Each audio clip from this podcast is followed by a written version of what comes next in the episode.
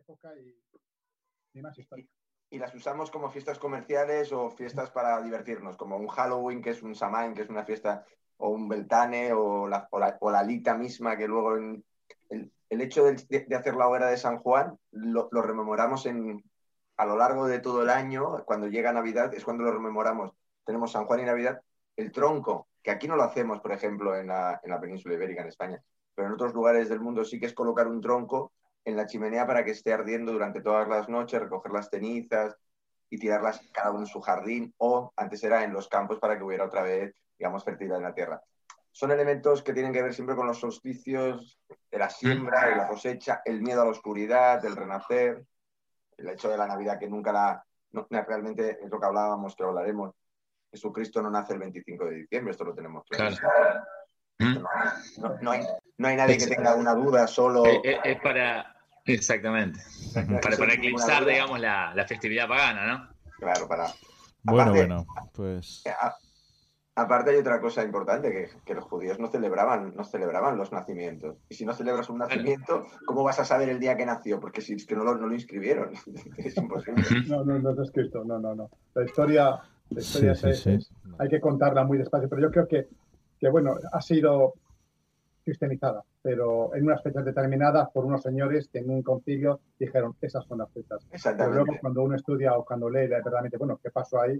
Bueno, empieza a haber unas discusiones profundas y sobre todo el componente judío o, hebreo que había en esas fiestas era mucho más potente de lo que se cree. Y eso de, que, nosotros somos... No, no, no, no bueno, digo, pues yo no, voy a hablar de, fiestas como tales, ya digo, aquí a nivel textual son fiestas muy, muy especiales con, con sobre todo San Juan. Aquí la, la que es el 24 de junio es a nivel eh, de las zonas quechua parlantes, es una fiesta importante, la, la fiesta.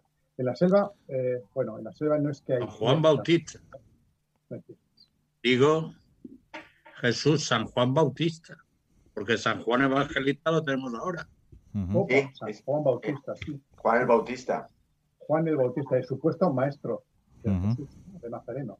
Y que para muchos es lo que hablábamos, la, ha llegado Juan Antonio, Miguel y Juan que por ahí está, que no aparece. El otro día hablábamos en, el, programa que estaba... Están apareciendo poco a poco. Y, hablábamos que Juan el Bautista para muchas tradiciones cristianas es incluso más importante que el propio Jesucristo, para los mandeístas. Lo, dice la Biblia, es decir, que no es que ya sea tradición, es que él hablan, el maestro, el que bautizó a Jesús, y que también de alguna forma era el maestro, ¿no? El que inició. Y de hecho, cuando eh, se lee las historias o cuando empiezas con Sesenios y todo esto, Juan el Bautista era un, gran profeta.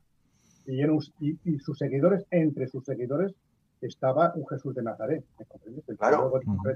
y él cogiese el rol de, de, líder o de maestro, no quita de que él tenía otro maestro. Entonces, eh, era muy, muy Pero sí, era Juan Bautista. Bueno, pues eh, a ver, Juanjo, bueno, Juanjo falta, Juan G. Parroso se ha conectado ya. Buenas tardes, las.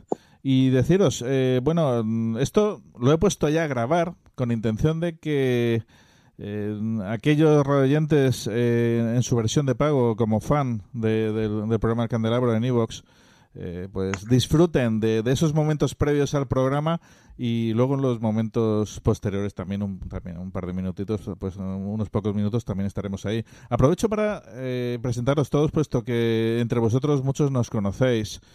Eh, bueno, parte del equipo del programa que los tenemos aquí, tanto a Alberto, al doctor Alberto Requena, a Juan G. Caparrós, a Miguel Pablo Sancho, aunque Miguel Pablo sigue con, sigue con la foto pero bueno, se ve que tienen problemas en la cámara. Y luego también nuestros corresponsales que están en todo el mundo y como son Bruno Stefano Maquiavel en Suecia y Fernando Diego en Argentina y falta también Alex Chionetti que también se está se va a conectar desde Estados Unidos. Y bueno, Jesús Ejido. Jesús Ejido es parte del equipo del programa también y además ahora nuevo corresponsal en Perú, ¿no, Jesús? Lima, Perú. en Lima, Perú. Y bueno, Thor Jurodovic, que es también gran amigo de la casa, como Juan Antonio. Muy buenas. Y Nada, poquito a poquito se van sumando. Esto va a ser un programa, la verdad que bien bonito. Bueno, pues a ver, me están comentando. A ver, Vale. Perfecto. Juanjo Ferrer también se va a conectar. Y. Y nada, os habéis callado de pronto. Podéis seguir hablando, ¿eh? Ah, no, no, estábamos ahí, espera, no, no queriendo tapar al, al, al, al, director del programa, que es el que... Nada, nada, nada, nada. Hay que tratarlo bien, al director siempre hay que tratarlo bien.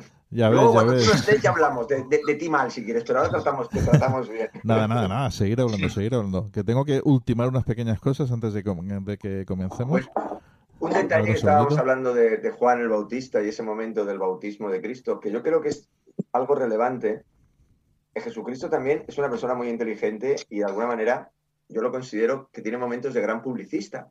¿Y a quién elige para que lo bautice? Pues al personaje más importante en aquel momento en Jerusalén, en Tierra Santa, que sería Juan el Bautista. Es decir, ¿qué mejor manera que acredite que yo soy una persona especial o que estoy tocado por la mano de Dios y que hay en ese momento el espíritu crístico que el profeta más importante en ese momento, que es Juan el Bautista? Es decir, es una muy buena acción publicitaria por parte de Jesucristo, si lo miramos desde ojos del siglo XX-XXI, ¿eh?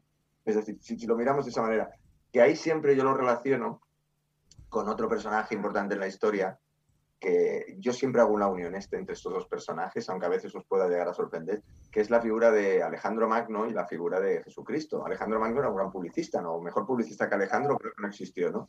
Llegó a poner su efigie en las monedas para dar a conocer quién era, y siempre todo lo que hacía desde el nudo gordiano, todo, desde cuando desembarca en Troya, como si fuera Aquiles, es decir, ese concepto, eh, Jesucristo, y lo decía hace, hace unos días, seguramente Jesucristo conocería la figura de, un Alejandro o de otros personajes históricos y diría, y no dejemos de ver que es un acto publicitario importante para la. Es decir, todos los seguidores de, de Juan el Bautista acaban de ver como su profeta, digamos, bautiza al que seguramente para otros no era nadie y de repente se convierte.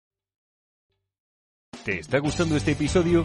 Hazte fan desde el botón apoyar del podcast de Nivos. Elige tu aportación y podrás escuchar este y el resto de sus episodios extra. Además, ayudarás a su productor a seguir creando contenido con la misma pasión y dedicación.